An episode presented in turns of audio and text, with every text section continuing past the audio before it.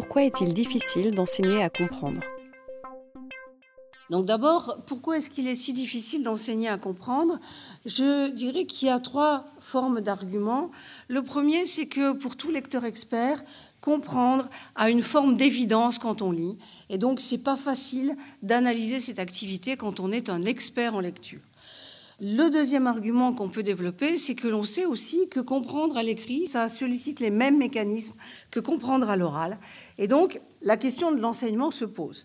Le troisième argument, c'est que comprendre est une activité cognitive complexe qu'il est nécessaire d'analyser un petit peu si on veut pouvoir l'enseigner. Alors, le premier point, un sentiment d'évidence. Lorsqu'on lit l'extrait qui est à l'écran et qui est un extrait donc d'un début d'un roman, eh bien, chacun d'entre nous construit, au fur et à mesure qu'il lit, une représentation relativement riche et relativement vivante de ce qui est dit. Je vais lire juste la dernière phrase. Paul lui donna un baiser ardent pendant que le gondolier, complice des aventures de son ami, faisait semblant de regarder ailleurs et que la gondole, garnie de coussins moelleux, glissait paisiblement sur les canaux vénitiens. Donc, on a ici un début de roman et on se représente très facilement la situation, les personnages, etc. Voilà maintenant comment l'auteur du roman décrit le comportement de lecteur de son héros. D'abord, il lut la phrase à haute voix et plusieurs fois. Donc ce lecteur, il est peut-être pas un lecteur expert, donc il a besoin de relire. Et même si c'est un lecteur décodeur expert, eh bien, cette simple phrase lui pose suffisamment de difficultés pour ce qu'il ait besoin de la relire et de la relire à haute voix pour s'en euh, faire une représentation, une première mémorisation suffisamment vivante ou suffisamment précise pour pouvoir ensuite l'analyser. Ensuite, il se pose la question qu'est-ce que ça peut être des gondelles et là, donc, il se met à raisonner un petit peu et à s'appuyer sur ce qui est dit dans le texte, à glisser sur des canaux et à renvoyer à ce qu'il connaît lui-même, à sa propre culture, pour essayer de comprendre ce que sont les gondoles. Et puis enfin, il interprète, il fait des appréciations en se disant, quant à Paul, il était clair que ce n'était pas un individu recommandable, puisqu'il donna un baiser ardent à la jeune fille en présence d'un ami, complice de surcroît. Ce début lui plaisait. Donc c'est une première forme d'interprétation de cette simple phrase et qui est propre au lecteur et qui peut-être dépend de sa culture. Peut-être que nous n'aurions pas euh, fait exactement la même interprétation.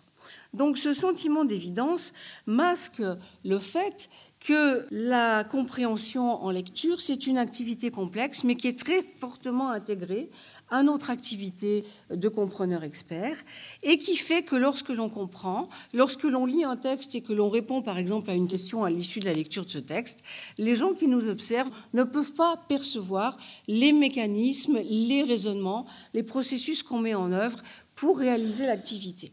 Donc pour un élève qui euh, regarde un enseignant ou un camarade lire un texte, répondre à une question, il a accès à la réponse, mais jamais au raisonnement qui a conduit à la réponse. En plus, c'est une activité qui est une activité qu'on ne peut pas concevoir en tout ou rien. C'est pas j'ai compris ou j'ai pas compris. Il y a un continuum euh, de compréhension des textes qui peut aller d'une absence quasi totale de compréhension quand on comprend par exemple un mot sur deux. Donc là, on risque pas de réussir à comprendre ne serait-ce que le thème. On peut avoir une compréhension juste de la surface du texte. Quand on lit par exemple un texte complexe sur un thème qu'on ne connaît pas, on construit au pas à pas nos connaissances sur le texte et on arrive à des compréhensions de ce qui est strictement dit, et on peut aller vers une compréhension plus approfondie euh, de ce qui est dit, qui nous permet de mettre en relation le texte avec nos propres connaissances. Donc c'est un continuum, c'est jamais un tout ou rien.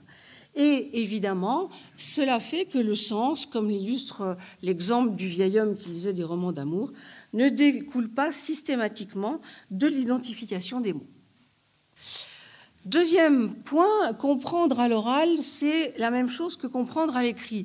On a depuis très longtemps mis en évidence le fait qu'effectivement ce sont les mêmes mécanismes qui sont à l'œuvre et qu'en général, quand on comprend bien à l'oral, eh bien on comprend bien à l'écrit et inversement, quand on a des difficultés à l'oral, on en a aussi à l'écrit. C'est ce que a euh, contribué à asseoir le modèle simple de la lecture qui consiste à dire que comprendre en lisant, c'est identifier, donc c'est la spécificité de la lecture, c'est reconnaître les mots, c'est savoir les lire, et puis ensuite c'est utiliser nos mécanismes de langage oral.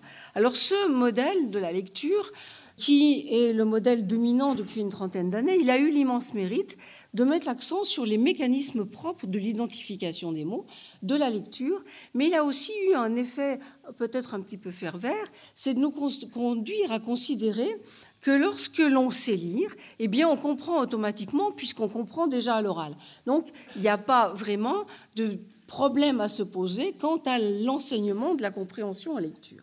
Or, c'est oublier un peu vite, vous le savez bien, que le langage quotidien, le langage du quotidien, celui dont on a besoin et que l'on maîtrise en général quand on apprend à parler sa langue maternelle et avec lequel on arrive à l'école, ce langage du quotidien est différent du langage de l'écrit et il y a une acculturation à ce langage qui est nécessaire pour comprendre les textes écrits.